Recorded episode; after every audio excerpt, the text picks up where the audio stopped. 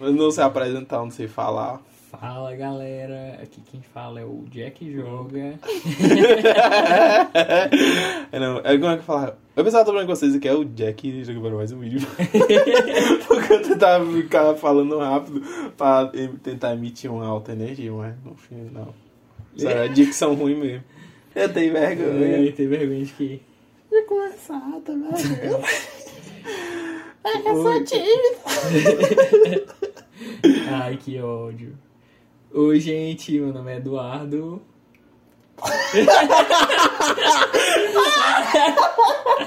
Oi, pessoal, está começando o primeiro episódio do podcast Cachorro de Mochila. Uhul! Palma!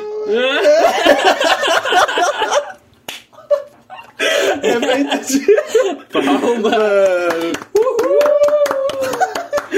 Eu sou o Jackson. E eu sou a Duda Dela Rosa. e eu sou o Eduardo, mais conhecido como Duda Dela Rosa. não, gente, eu sou só o Eduardo mesmo, não sou a Duda Dela Rosa. E aí, Eduardo, quem é você na fila do pão? É, eu tenho 23, 24. 24 anos. É porque essa época de pandemia a gente não consegue lidar direito com datas. É mesmo, eu tenho 19 anos, faz 3 anos. É, eu tenho apenas 17 anos. E eu, eu já sou o contrário. Não, eu tenho 24 anos, me formei em Direito, mas não conto isso como não uma experiência... Formado em Direito não praticante. Com uma experiência muito agradável na minha vida, mas enfim, eu tenho esse background no Direito. É. E é isso, eu gosto muito de cultura pop, de essas coisas genéricas que todo mundo fala em Não, todos, descrição, né? descrição do Tinder. Eu amo viajar, assistir é, séries e filmes. Meu filho, todo é. mundo sabe que descrição é essa. E é isso, eu gosto de, de gays e de drag queen. Bíblia, de Bíblia essas coisas. A Maria Madalena. Madalena. Que... eu odeio juízes, eu, eu odeio promotores, eu odeio ad... Mentira, gente. Se eu conseguisse passar no concurso público... Não, direito, direito por paixão. direito por amor. Não, meu direito por ódio mesmo. É, e é isso. E tu, Jackson, tu que começou a falar o que tu era e não concluiu o teu raciocínio. Burro, isso aí vai ser cortado na edição, deixa de tu, tá, tu tá revelando o segredo da edição, que o pessoal vai descobrir que é a quarta vez que ele tá se apresentando aqui já. Bom, gente, eu sou o Jackson. Eu sou uma pessoa assim que não fala muito, eu sou muito assim na minha, sabe? Eu gosto muito de falar. Nossa. Então vamos resumir em poucas palavras. Eu, primeiramente, sou muito perfeccionista. Odeio quem se descreve como perfeccionista. Não, brincadeira, eu não sou gente perfeccionista. Eu tenho 20 e. Eu tenho 21 anos, né? Não, é não. Eu, eu, eu tenho 21. Tu tem 21 Eu faço 22 no meio do ano. É porque eu faço 22 no meio do ano. Ao mesmo tempo que eu acho que eu tenho 19, eu acho que eu tenho Só 22. É um. mais velha. Eu tenho 21. Eu faço faculdade de publicidade e propaganda. Ou seja, preparado para virar noites e noites para ganhar pouco. E também sou pior ainda, sou ilustrador. E é isso, gente. Eu já sou, eu já, você já consegue perceber que eu sou uma pessoa assim mais sucinta, uma pessoa assim mais mais centrada, mais é. na minha, completamente é. diferente do Eduardo, assim. Pois, olha só, olha Eduardo, o que é que tá passando ali, ó. O quê? Ali, ó, ele, ó. Ali, ó. Aonde que eu não tô? Ali, lá vem ele, ó. Cachorrinho, cachorro. O cachorro oh, de mochila. Oh, meu Deus, muito lindo. O cachorrinho de mochila. olha, olha o que é que ele tem trazendo aqui na mochila dele. Deixa eu tirar aqui, ó. Nossa. Vixe, CD da Spice Girls. DVD do Friends.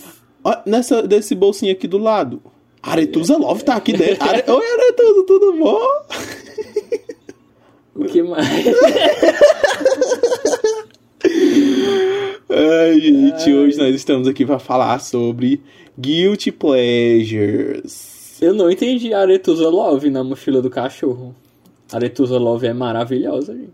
É... Hum. Ah, roxo não, meu povo. Nordestino. O ritmo do Brasil.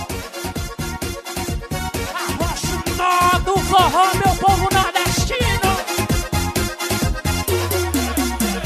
Tô em casa, bad forte, vou sair, tomar um corote pra te esquecer.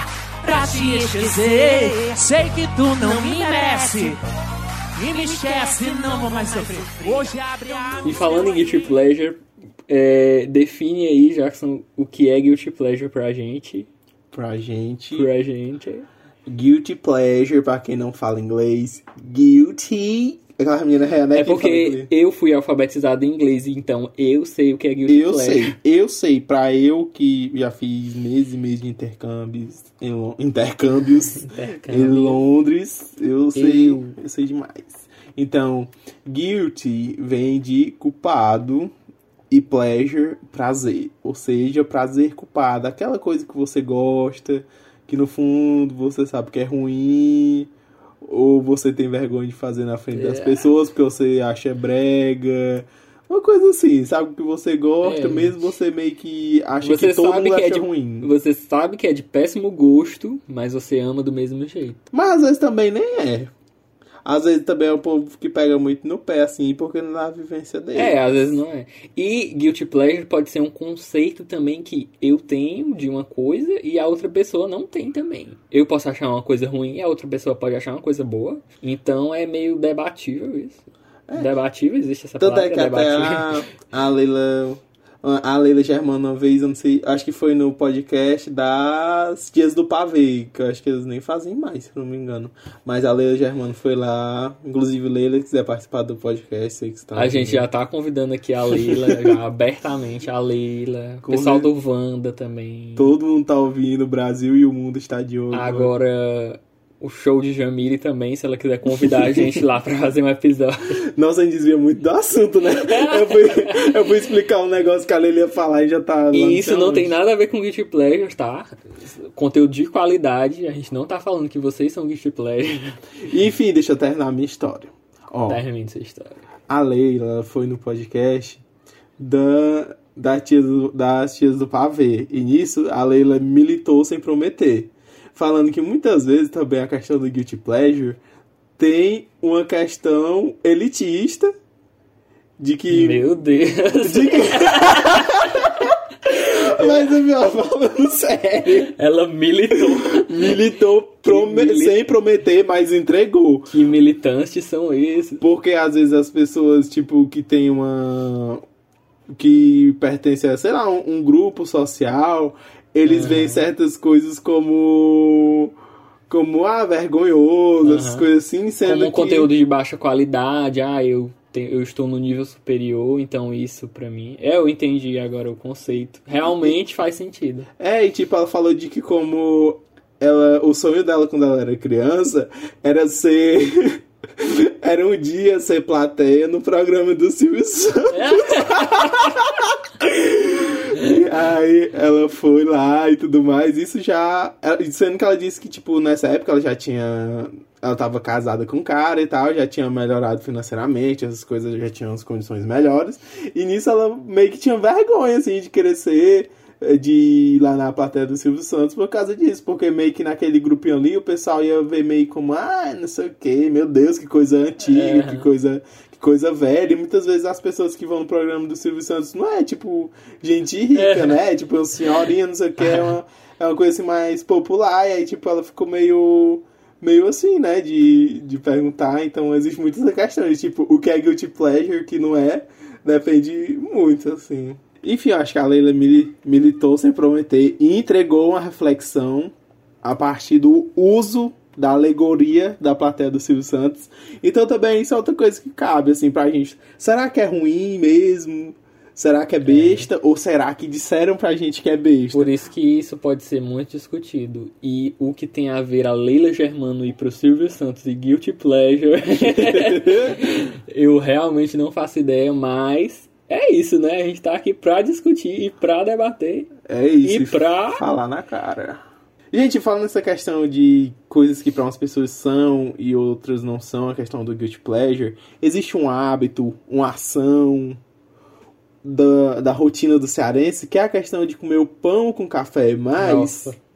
ele faz de uma maneira diferente aqui. Pelo menos aqui, não sei como é nos outros estados, mas pra gente aqui no Ceará, isso é muito comum, que é a questão de você pegar o pão, e mergulhar no café e depois comer, como se fosse uma coisa assim, ah, uma batata frita assim no, no ketchup, como se fosse um, o café fosse um molho para É, o o pão. café entendeu? umedece o pão. Gente, falando nessa questão de enfiar o, o pão no café, eu, eu sei que tem uma diferença cultural, uma barreira cultural entre os estados, porque eu tenho tias que moram em São Paulo e elas cresceram no Ceará, elas foram pra lá tipo já adultas. Então, elas veem que tem essa questão, né, de tipo lá o pessoal acha estranho assim. Não que as pessoas lá não façam, mesmo porque eu já ouvi pessoas, pessoas vulgo Diva Depressão e a Maíra Medeiros falando que fazem isso, que acham ótimo, mas tipo, não é algo tão comum. Tipo, alguém fazer isso na mesa, ninguém vai estranhar aqui no Ceará. É porque tipo, é algo muito comum, enquanto lá eles estranham. Então, existe essa grande questão, que vai de estado em estado, então eu estou aqui para defender que o pão no café não é uma questão de guilty pleasure, não existe nada de errado, e isso se chama xenofobia. Aqueles que é militar do nada. É uma questão de hábito, então, gente, vamos respeitar as pessoas, vamos ser mais felizes, vamos respeitar a liberdade, vamos aceitar as pessoas como elas são. Eu sou a web diva Tula Luana, a fodona da internet, não tenho medo de nada nem ninguém. E falando em controvérsias e pessoas controversas. Na internet tá cheio de ícones controversos. Na internet tá cheio de ícones controversos que a gente ama odiar e que todo dia. Ama odiar não, ama amar, né? Porque porque a gente existe vários memes, várias divas dos gays, vários me... não, gifs, rainhas dos gifs. É, realmente a gente ama vídeos, amar. A gente ama amar.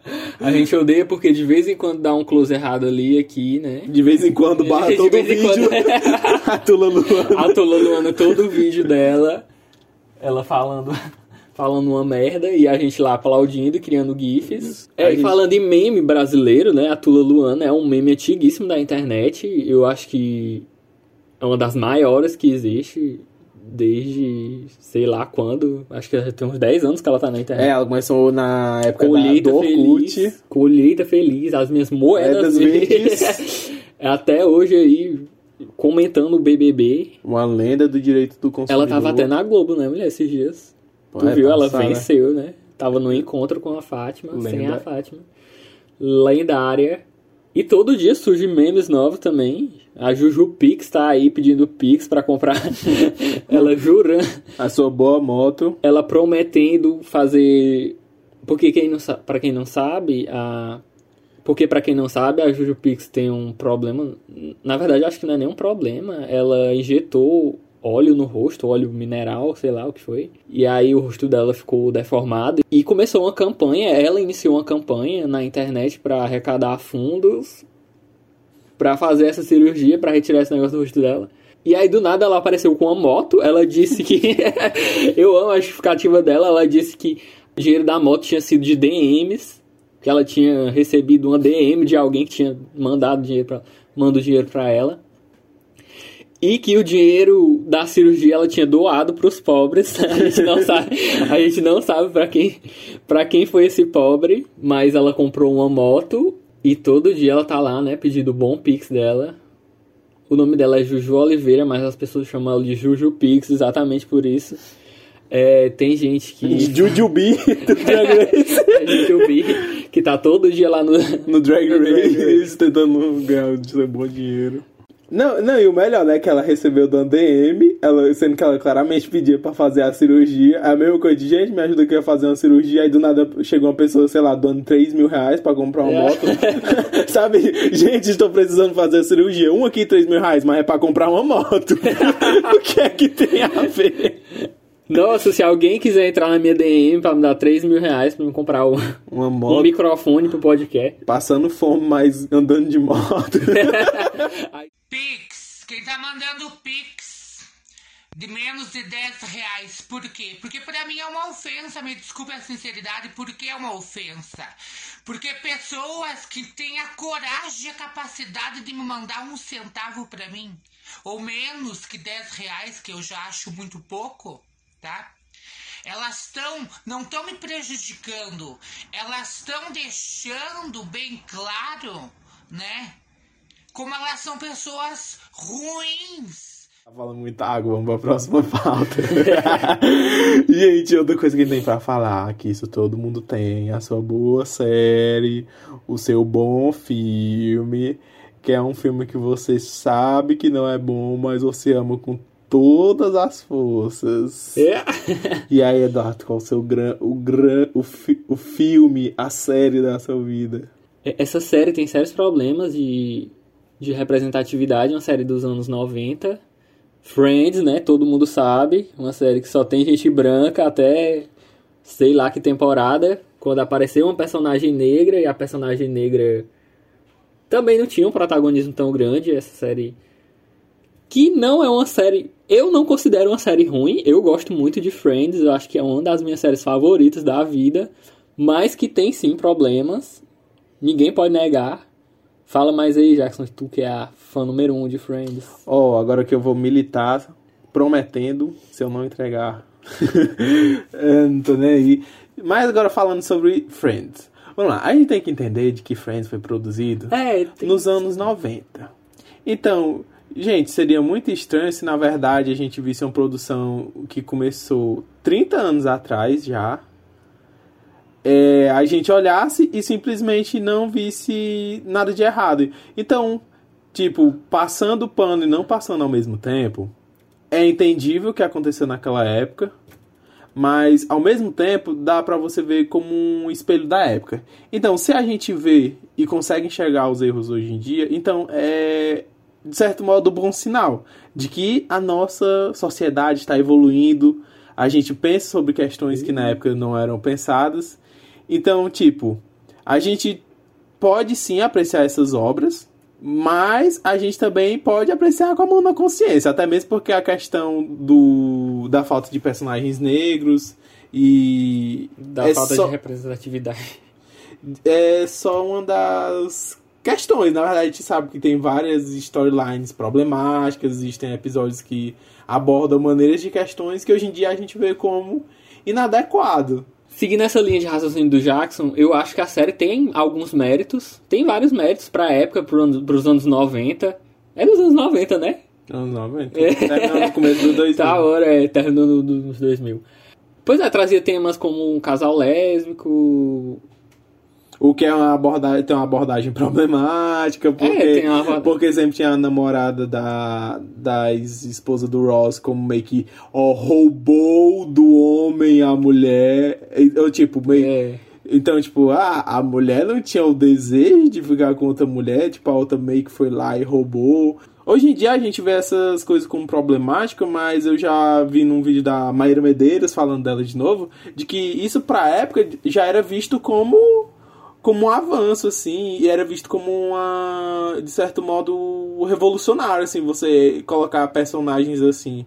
Então, tipo, eu acho que foi interessante para talvez iniciar uma discussão, por mais que hoje em dia a gente veja como problemático, mas não envelheceu bem, o que eu acredito que é bom, porque a gente começou a adentrar mais o assunto, né? É, se você pegar qualquer série dos anos 90, acho que nenhum envelheceu tão bem, não existe, principalmente na comédia, não só dos anos 90, como também um outro que tem aqui na pauta também, que é Glee. É, é, Ryan Murphy até hoje produz coisas meio questionáveis. Pois é, e a minha série, o meu maior guilty pleasure é Glee. Meu Deus, essa daí eu não assisti, então não tenho local de fala, mas não, assisti alguns episódios, eu particularmente não gostei tanto, porque eu não sou tão fã de musicais. Uma pessoa tem mau gosto, é assim mesmo. É, gente. Não é nem que eu não goste de todos os musicais, mas eu acho que o Ryan Murphy. Eu gosto das produções dele, mas Glee não foi uma coisa que me pegou. Eu tentei assistir na, no ensino médio e hoje em dia eu tento assistir, mas não é uma coisa que eu gosto muito. Então eu vou deixar aqui a. A, a maioral. Então a vou Rachel deixar... Berry, a protagonista. a vocalista, a lead singer, a dona da banda, a, a dona da vez, a dona da bola. A dona do murro na cara que eu vou te dar. Ai, gente, mas Glee é o meu guilty pleasure, assim, que é uma série que ao mesmo tempo eu amo, eu odeio. Quem é fã de, quem é fã de Glee, fã mesmo, é assim. Você ama, mas você odeia. Por exemplo, nós vamos falar do personagem do Kurt, que foi um personagem extremamente relevante. Nós não. Alto lá. Completamente revolucionário, mudou a história. É um marco da televisão que foi a representatividade de você ter uma Yagi numa série adolescente em 2009. Nós vemos certos e, e plots, roteiros de episódios que não funcionam bem hoje em dia. Que de certo modo até colocam estereótipos em cima do personagem, mas ainda assim existem coisa, coisas muito legais, como o episódio que ele sai do armário, que é bem no começo da série, porém, tipo, pouco tempo depois, existe um- uma, uma história que reforça esse estereótipo do, do gay predador. Do gay predador que corre atrás do homem hétero sem ele querer, entendeu? Então, tipo, e pior que pra época, eu acredito que muitas vezes as pessoas não problematizaram aquilo. Então, tipo, a gente vê hoje em dia e vê como, nossa, Ryan Murphy Você tirou o estereótipo, deixando apenas o estereótipo. tirou a calcinha ficando apenas de calcinha. Eu ouvindo aqui ele falar e pensando isso, meu Deus, tirou o estereótipo, deixando apenas o estereótipo. Então, é isso, gente. Eu acho que existe, a gente tem que assistir as obras. Tipo, claro, dependendo, né? Também ninguém vai. É. Existe, existe, existe um grau de, de problemático que é aturável, que a gente consegue, né? Assistir ali porque foi algo da época. Mas não com assuntos mais extremamente problemáticos, né? Tipo, filmes super antigos que entram em pautas, sei lá, raciais, essas coisas assim. Que não tem como você simplesmente passar o pano pra isso, né? Mas em relação a isso, eu acho mais tranquilo e até mesmo dá pra entender de, de que, tipo, ah, é normal, gente. Nós somos uma so- uma sociedade. Se a gente tivesse a mesma cabeça de 2009, então quer dizer que nada avançou. Porque até hoje em dia existem ainda programas. Aquele Insatiable, mulher da. Insatiable, é? Da Net- Insatiable da Netflix. Aquele. Aquele Unsatiable, mulher da Netflix, que tem body shame, né? Eu acho. Eu assisti a primeira temporada.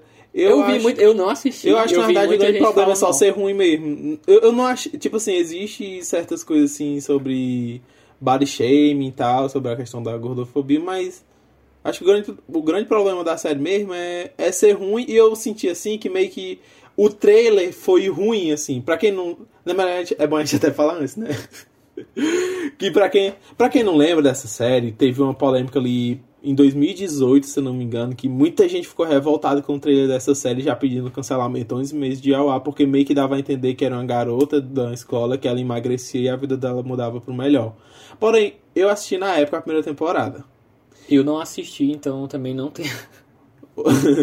e, tipo, a série dá a entender de que, tipo, não é tudo isso que parece a questão da, da magreza e que, tipo, você vai se tornar uma pessoa feliz. Ela fala, assim, sobre a questão de, de, tipo, como você está dentro do padrão de beleza, lhe coloca em locais e lhe dá acesso a pessoas e popularidade. Mas que, no fim, isso não é tudo e a personagem meio que não consegue ficar feliz porque ela tá sempre querendo mais e mais e nada é suficiente porque ela não se sente bem com ela mesma. Então, tipo, a questão da série é só que ela é ruim mesmo. Então quer dizer que a problemática do body shame e de a pessoa só ter uma vida legal se tiver um corpo legal, então cai por terra. E a série, então, na verdade, não tem esse problema. Não, eu acho que tem, existe alguns momentos que, Porque que eu eu, vi umas pessoas analisando. Só pra quem não entendeu, eu não assisti a série, mas na época eu fiquei sabendo dessa polêmica. Existem alguns momentos que eu acho que eles veem, tipo, às vezes a comida como uma. meio que uma droga da personagem. Eu acho que nesses momentos aí foi meio que. Eu acho que foi uma abordagem não interessante, mas é uma série extremamente camp, assim. É, não, nada é, é sério. Pra ter noção, tipo, a personagem ela emagrece depois de levar um murro de um morador de rua. É. E ela fez uma cirurgia, uma coisa assim. Extremamente é, camp. é completamente assim, fora do normal. Então, o grande problema dessa série é só porque ela é ruim mesmo, gente. Então, essa é outra Nossa, grande questão. Saindo dessa questão da militância, que a gente tá muito militante hoje, É, é, que. Glee também é muito ruim, porque o Ryan Murphy simplesmente desiste dos personagens no meio da série. Ele literalmente falou que não gostou de que desistiu de uma das personagens porque a atriz deu muita nuance pro personagem. e ele não queria que a personagem tivesse nuance. Ou seja, entregou demais o Ryan Murphy não gostou, porque ele só sabe escrever coisa rasa, por isso que ele só consegue fazer séries de uma temporada. Eu acho que no problema do Ryan Murphy é que ele é bom de, de criar a base, de criar um universo, mas não. Tipo assim, a ideia geral, mas não de adentrar o negócio e explicar. Tanto é que eu tô ouvindo um podcast enquanto eu assisto Glee, tudo de novo. e Meu os, Deus. E os, prior, e os piores episódios é o que o Ryan Murphy escreve, porque ele simplesmente ignora tudo que vem antes ou que vai vir depois. Ele faz coisas completamente absurdas que até pro universo de Glee, onde existe essa questão do, do absurdo, é absurdo ao ponto de que personagens fazem coisas que com certeza teriam repercussão, mas simplesmente não tem. Então, tipo, o Ryan Murphy, ele, Nossa. ele consegue escrever os piores, os piores episódios, porque simplesmente as coisas acontecem da maneira mais arbitrária possível e personagens têm atitudes porque sim, quando ele escreve os episódios. Sim, enquanto o Jackson fala isso, a minha vontade de assistir a série cai mais ainda por terra. E a minha só aumenta. Meu Deus. Sadomasoquismo, gosta de sofrer esse, viu? Veja a travesti mais bela de Fortaleza. Ela, olha o cabelo dela, Heinz, hein? Joga aí, Lohan. Olha, menina, é o cabelo, viu, querida? Acho, acho Pokémon e sentora, sentora, sentora, sentora, sentora, Pokémon. Falando em sofrimento, sofrimento que nem Jesus sofreu. Tu já jogou Pokémon, Jackson? Gosto muito, não. Hum, acho coisa assim de criança, acho infantil. Infantil demais, né? Não é muito pra mim, não. Eu faço um- umas ilustraçõezinhas ali, de vez em quando. Mas eu entrei no teu Instagram e só tem ilustração de Pokémon. Não! O que foi que aconteceu? Não, confundiu, confundi. É, Eu tô achando que eu tô falando com a pessoa errada aqui, então. não, não, não é só eu, não. Esse é o Jack Nossa. Ilustre, eu sou o Jack Ilustre, que eu sou uma pessoa muito ilustre, É. animada pra cima. E pois é, gente, Pokémon também é uma coisa que eu gosto muito, mas existe essa grande questão de quando você é fã de franquias. Franquias, é muito É. essa coisa, porque quando são coisas que se estendem ao longo do tempo, a gente sabe que tem coisas novas, é, títulos novos, jogos, filmes, seja lá o que for, que não conseguem manter o padrão de qualidade, principalmente quando é uma coisa muito grande e que é um grande marco na, na indústria. O Jackson comentou aqui sobre franquia, esse negócio de franquia é complicadíssimo. Não é só o Ryan Murphy que começa fazendo coisa boa e termina fazendo cagada. Termina perfeito, meu. Franquia, tanto de jogo quanto de filme. Você sabe que o primeiro é bom, o segundo é questionável. Um exemplo, esses dias a gente foi assistir Scream nos cinemas. Pânico, Primeiro quem fala filme- português. É, porque eu fui alfabetizado em inglês, como eu tinha dito. Primeiro filme, obra-prima. completamente, Completamente. O filme tem um marco. propósito, um marco. Segundo filme, ótimo, perfeito, maravilhoso. Terceiro filme, Um bomba, pode mandar enterrar, a- afundou a franquia. Não é por nada que 11 anos depois tiveram que fazer um outro filme para ser o capítulo final, porque foi tão indigno dos dois primeiros que teve o, o Pânico 4. E o Pânico 5 acho que foi. O Pânico 5 é, a gente viu esses dias no cinema. Eu acho que muita gente fala mal desse filme, do Pânico 5. Eu gostei muito desse Acho que a filme. recepção em geral é positiva. É, mas eu vi muita gente no Twitter tacando pau nesse filme, dizendo que a motivação era péssima, que os assassinos. Eita, e os spoilers. A gente não vai dar spoiler, mas enfim. Eu vi muita gente falando mal. Eu gostei muito desse filme. Eu. Mas acho eu que- acho que eu concordo com essa crítica, mas é porque tem muita gente que se prende só ao final. Tipo assim, eu acho que isso É. é, uma das coisas que diminui a questão do filme. Tipo, eu achei interessante a escolha do assunto, o qual o motivo dos. Eu amo o contorno pra não, pra não dar spoiler a ninguém. O, a discussão que essa questão da motivação dos assassinos trazem, mas eu acho que eles poderiam ter feito de uma maneira mais esperta e de que é um dos pontos mais fracos do filme. Mas eu acho que o filme, em geral, tem vários pontos positivos e que nem de longe se compara ao 3 e que eu assistiria de novo. Eu não acho um filme que ofende, mas também não acho que é comparável ao primeiro, por exemplo. Mas é porque existe muito essa questão de quando nós estamos falando de, de franquias, é que quando é algo muito grande, e principalmente no caso de Pânico, que foi um marco assim na indústria, ele meio que meio não, ele reacendeu o gênero do slasher. Então, tipo, ele é algo muito marcante, algo muito único, e existe a questão muitas vezes do, do fator surpresa e originalidade, que no caso o Pânico, a grande questão dele era trazer essa questão da metalinguagem, e que era a primeira vez que um filme que não era existia a questão da sátira, mas ao mesmo tempo que tinha a sátira, eles conseguiam manter a questão do, do terror e do suspense, mas aquilo foi feito pela primeira vez, e isso cabe em, em várias franquias. Que quando algo é um marco muito grande, é muito difícil você fazer algo que consegue suceder aquilo. Porque a expectativa já é que aquilo. que o próximo seja melhor. Porque quando você fazer um negócio, a expectativa é que seja maior e igual, mais e mais. maior, né? E aí, tipo, não Eu tem acho que- como. Eu acho que no segundo filme eles conseguiram fazer esse, esse lance da metalinguagem de uma forma muito inteligente. Eu gosto muito do segundo filme, é do Pânico, né? Mas o terceiro realmente eles se perderam. E ó, quem tá falando de Pânico, sendo que Pânico não é Guilty Pleasure, porque é uma franquia boa e na, é. verdade, e na verdade é uma das Na mais verdade, consistentes do terror, né? É, é, porque se você for pegar outras referências do terror, pelo amor de Deus, Halloween, Sexta-feira 13, não que eu tenha assistido todos, porque é muito filme ruim pra Na mim. verdade, até uma discussão que eu tava ouvindo no, no PeeWeeCast que o Halo, que o Sexta-feira 13, ele é ruim desde o primeiro filme. Então, É, então existe o muito essa questão. Eu acho que é mais nostalgia do que bom gosto, falando sobre Sexta-feira. Mas, tipo, por exemplo, Halloween é, é bem ruim mesmo, o primeiro é muito legal, e no segundo eles mexem no primeiro e acaba E o reboot que tudo. teve agora também, o primeiro é muito bom, o segundo é bem questionável. Eu não gostei tanto assim do. É, o, O segundo- reboot não, né? A continuação depois de. Porque o reboot é péssimo. Não assisti o reboot.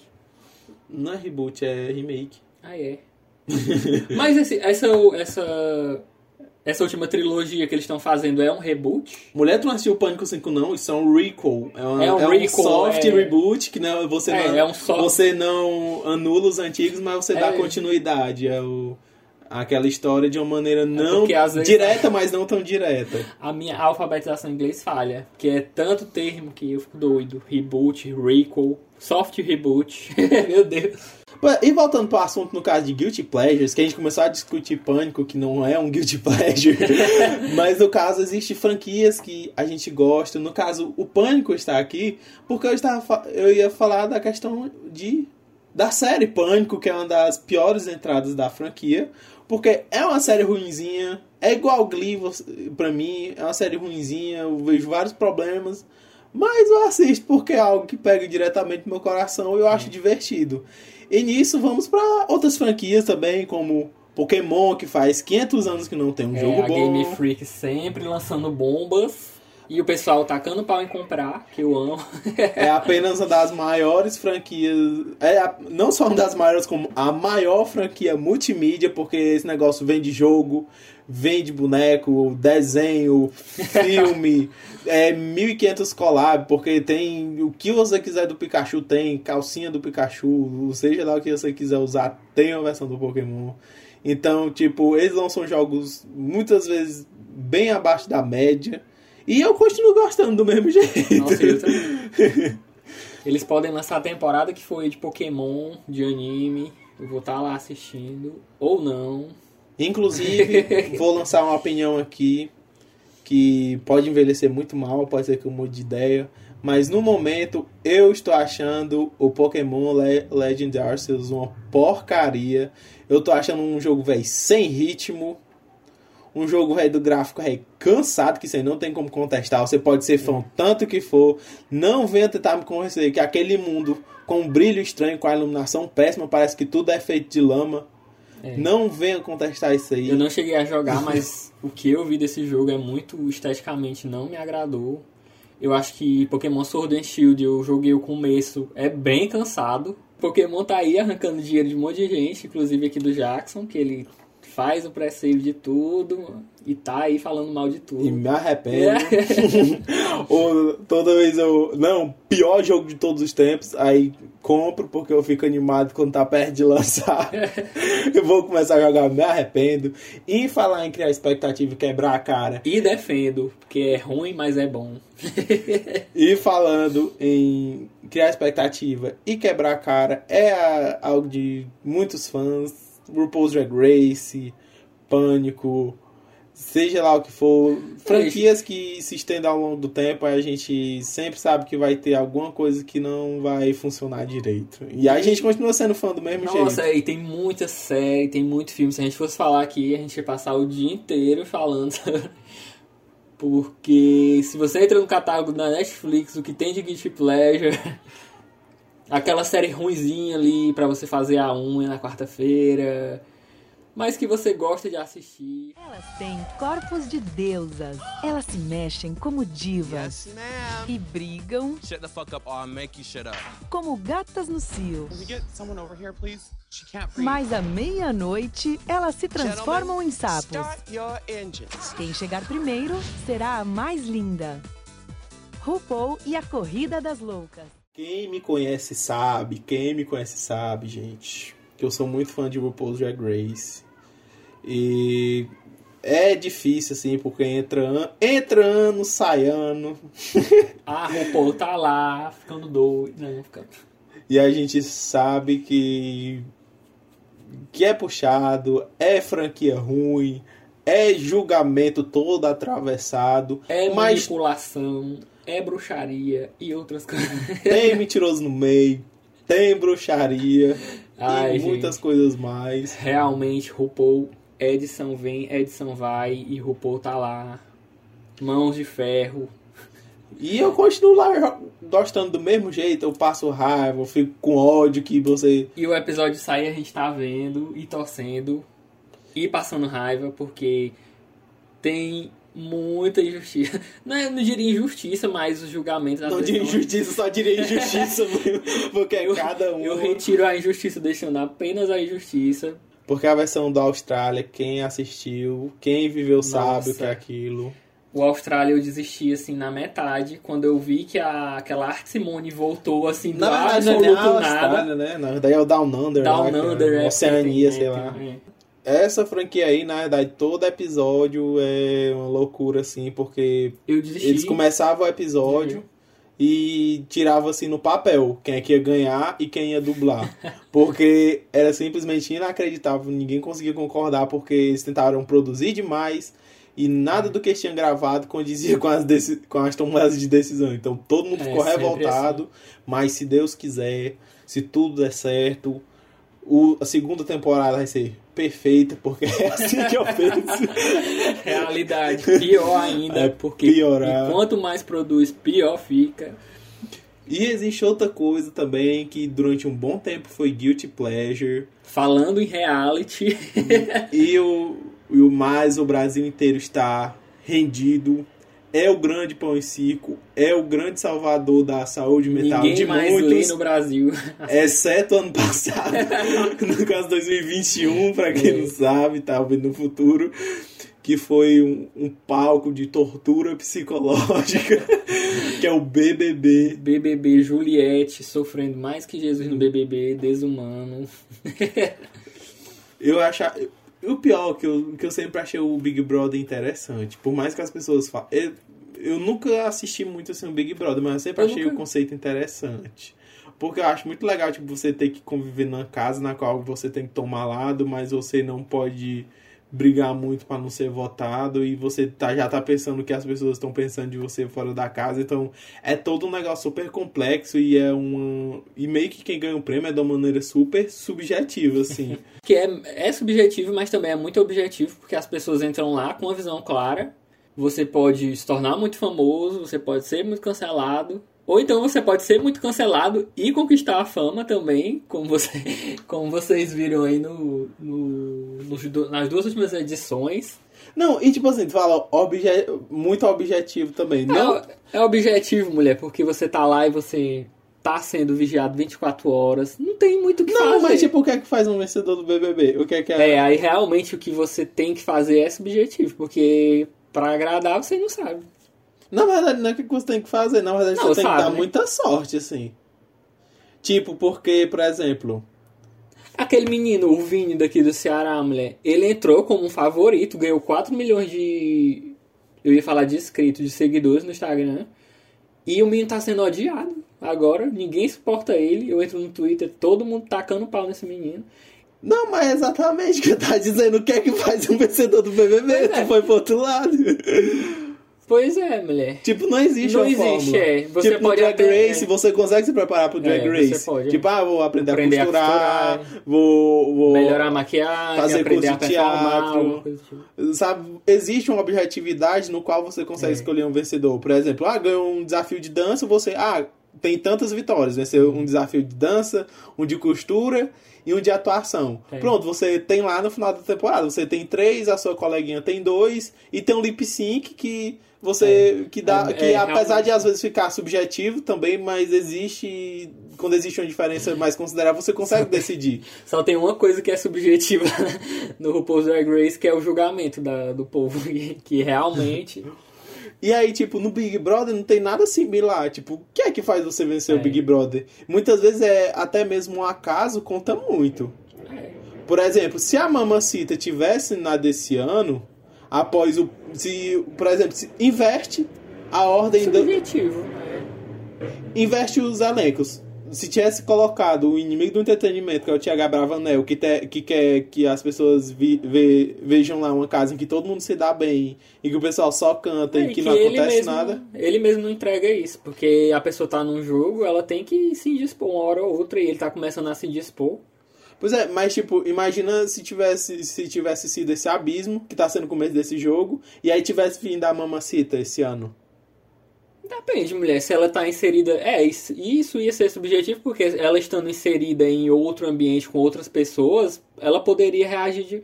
Tudo bem que ela tem a personalidade dela, mas a personalidade dela conseguiria suprir a falta de personalidade de todo mundo lá dentro. Não, mas tô falando. É em- não, não tô falando pra trocar a ordem dos BBBs que aconteceram. Se tivesse essa edição ano passado e a da Mamacita esse ano. Eu, Não sei, não entendi. por exemplo, até acredito que, por exemplo, se, o, se ele tivesse sido na. na se, até mesmo se o Thiago Bravanel tivesse entrado na de 2020, no elenco de 2020, ele provavelmente estaria no grupo das Fadas Sensatas, que foi o grande grupo Ah, da, de 2020, né? Ai, as fadas sensatas vão Uhum. acabar com os machos escrotos. Enquanto hoje em dia o Nossa, pessoal quer que pegue fogo a casa. É. Então, tipo, a Carol com K, na edição, ela provavelmente seria muito mais exaltada. Tanto é que estão querendo fazer isso com a Nayara Azevedo, se a Nana cita. Então, tipo, as pessoas já estão com outra cabeça. vai. E eu tô confiando que ela vai entregar o surto daqui. né? Aí torcendo pelo surto das pessoas. Que é errado, mas que certo ao mesmo tempo. Pois é, então, tipo, existe muito essa questão. Tipo, você depende muito de onde o público tá com a cabeça também. Porque. Mas, mulher, eu acho que no Big Brother, eu acho que existe um uma fórmula pra dar certo. Barraco, confusão, intriga, mentira. É, e a Carol com K saindo com o maior nível de rejeição. Pois é. Formulou tudo. Mas eu acho que Eu tô é falando, isso. mas eu tô é falando do é prêmio. Mas eu tô falando pra ganhar o prêmio, Eduardo. Não, é pra Não é ganhar pra- o prêmio. Pois é, isso que é interessante, né? As pessoas. Você vê que nessa edição. Eles estão entregando tudo que foi ao contrário da edição passada e tá todo mundo odiando a edição. Enquanto o ano passado a, a Mamacita entregou tudo de barraco, de confusão, de gritaria, e as pessoas odiavam ela, e ela foi excluída da casa com a maior rejeição. E hoje em dia as pessoas estão pedindo por uma mamacita na casa. É Exatamente, porque Pois eles é. viram a besteira que ficou depois que ela saiu. Pois é, eu acho que isso é um, um, um contraposto interessante, porque ao mesmo tempo que as pessoas querem, elas rejeitam. Elas querem uma pessoa que crie barraco, que crie intriga e que brigue, mas ao mesmo tempo, na edição passada, ela foi a maior rejeitada. Eu acho que, na verdade, é por causa do. É o que eu tô te dizendo. Você depende muito de vários, de É, vários é, fatores eu, até. é, eu, é muito subjetivo. É subjetivo, realmente tu tem. Deixa eu falar, viado. Tu tem. É, é o que eu tô querendo falar. Que, tipo, existe. Você depende de muitas coisas, até de, de edições anteriores, pra você Realmente- vencer. Realmente tu tem razão, é bem. Realmente tu tem razão, é, é bem subjetivo. Existem algumas coisas que são objetivas, tipo você ter sorte nas provas, você ter carisma, você saber se relacionar. Mas o que é ter Mas isso carisma? não é tudo. Você tem que ser do seu. Não, ter carisma é ter carisma. Tem gente que tem carisma, tem gente que não tem. Eu não tenho. E, por e- tipo, é o que eu tô falando. Por exemplo, essa questão de que esse ano o povo quer que pegue fogo, porque ano passado foi muito ruim depois que a, que a, que a Mamacita saiu. E aí, já em 2020, o pessoal das fadas sensatas, o grupinho lá, deu muita sorte porque criou toda a narrativa do mal contra o bem, em que existia um grupo muito grande de gente pra eliminar, porque era, era É. praticamente quase todos os homens da casa e ainda tinha a, a Pink Malve pra ser eliminada. E, e aí, tipo, É. criou uma narrativa que conseguiu engajar mais Eu tempo. acho que é, é sobre também criar narrativa, sabe? Cria-se uma narrativa de um time contra outro, de uma pessoa contra todos. Mas, tipo, como é que tu vai dar sorte de tu tá no lado bom? É o que eu tô dizendo. Mas qual é o lado bom? É muito subjetivo. Pois é, é Porque, subjetivo. tipo, existe essa... Não, mas, tipo, no lado bom visto pelo público. Pois é, porque, por exemplo, o Prior, pelo menos na, na minha bolha, todo mundo odiava o Prior, ele era nojento, mas ele criava entretenimento e aí ele foi rejeitado também da mesma forma que a Mamacita Não, foi. mas ele foi bem disputado. Que foi... Tô dizendo, isso, existe outra questão. De que como tava um- uma briga entre, entre grupos tão grande, que foi toda aquela movimentação e vídeo da Manu Gavassi, todo um babado, enquanto hoje em dia, pra eliminar um, é a coisa mais desanimada do mundo, porque simplesmente É. ninguém se importa. Realmente. Enfim, por exemplo, voltando de novo pro Drag Race. Você, ok, que existe o dedo da produção e tipo, se eles olharem pra sua cara e dizer que você não vai ganhar, você não vai ganhar.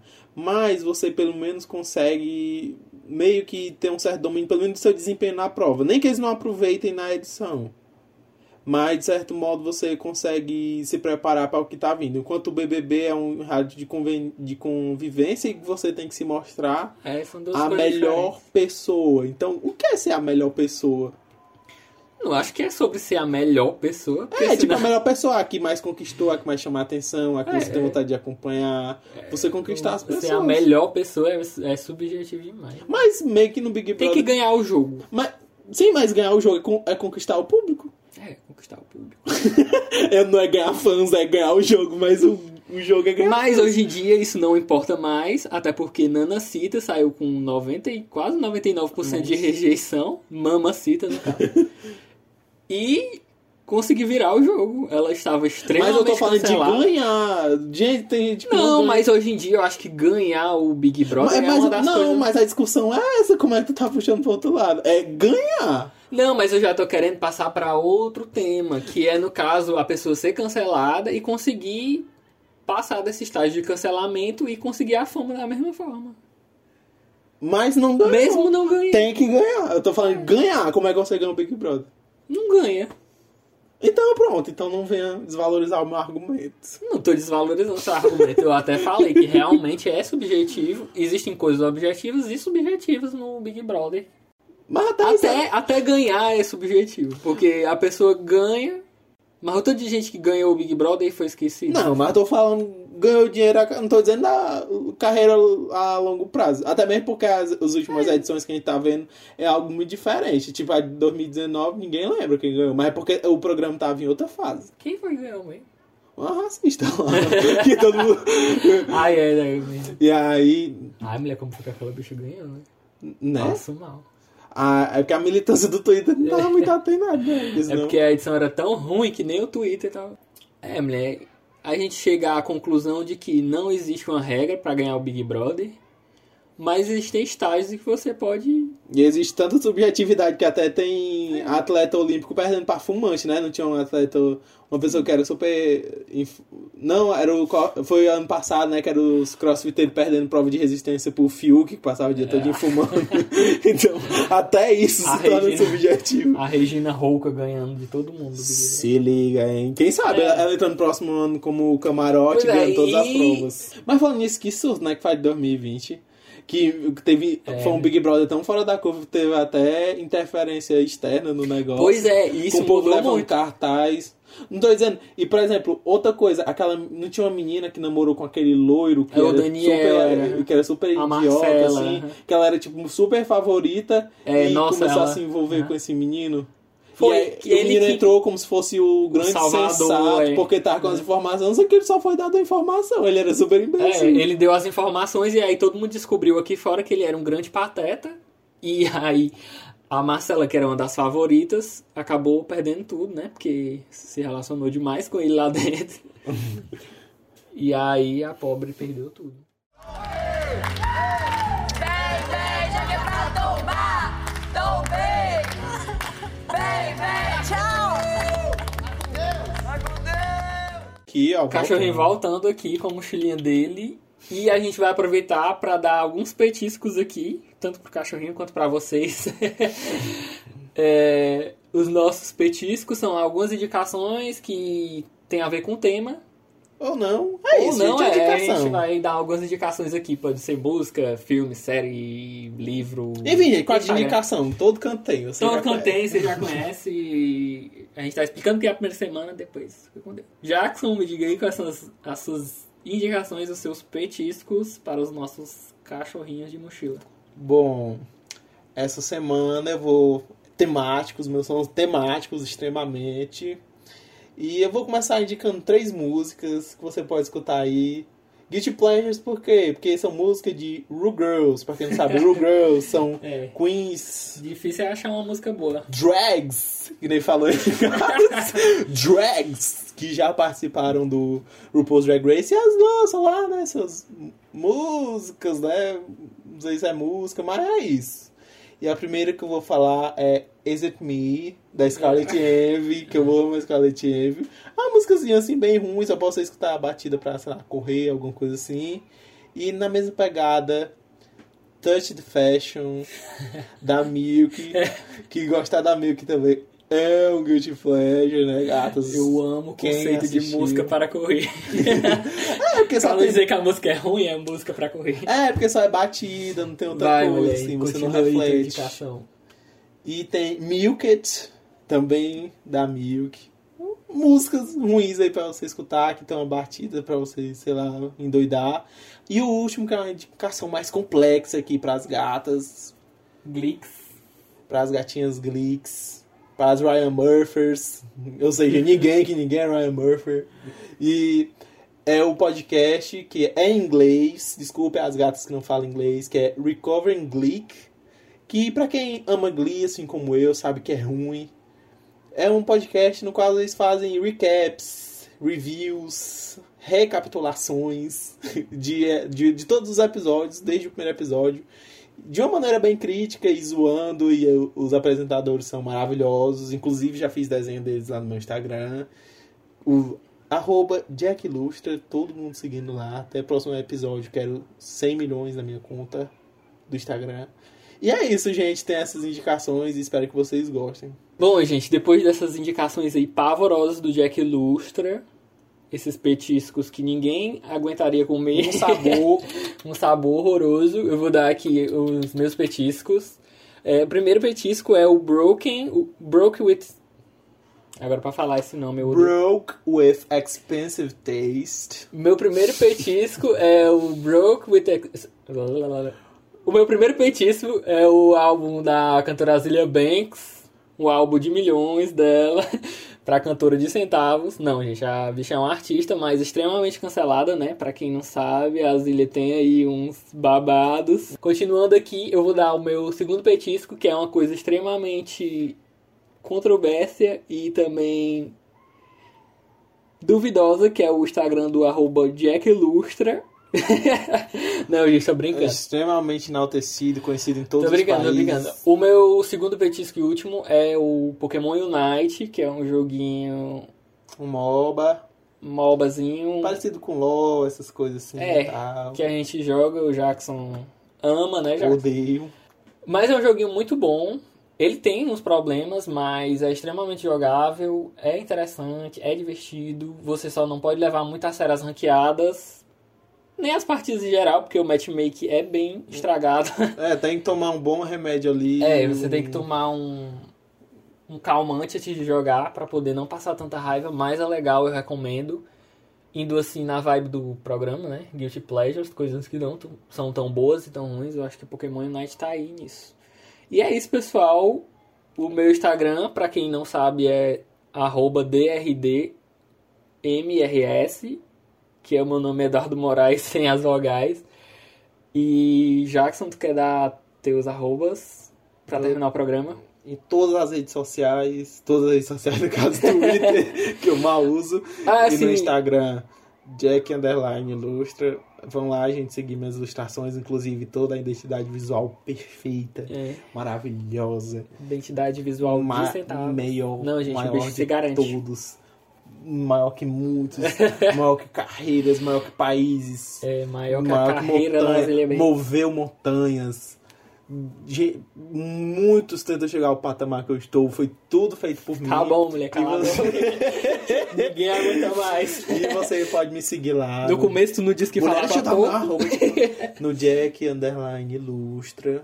E no arroba DRDMRS. Esse não é muito bom, não. Mas É, não tem nada demais. recomendo. Bom demais. Siga lá minhas Me ilustrações. segue no Twitter também, arroba DRDSRR. Não, é- é... Me segue no Twitter também, DRD, arroba SRS, que é Eduardo Soares sem as vogais, e que eu uso bastante o Twitter, mas nem tanto ultimamente. E é isso, pessoal. Espero que vocês tenham gostado do primeiro episódio do Cachorro de Mochila. Au, au. Au, au. Miau. Miau, miau. Não, aqui é só Cachorro de Mochila. Meu cachorro é Billy. E tchau, até o próximo Tchau, tchau, episódio. tchau, tchau, tchau, tchau. Que inferno, não aguento mais falar.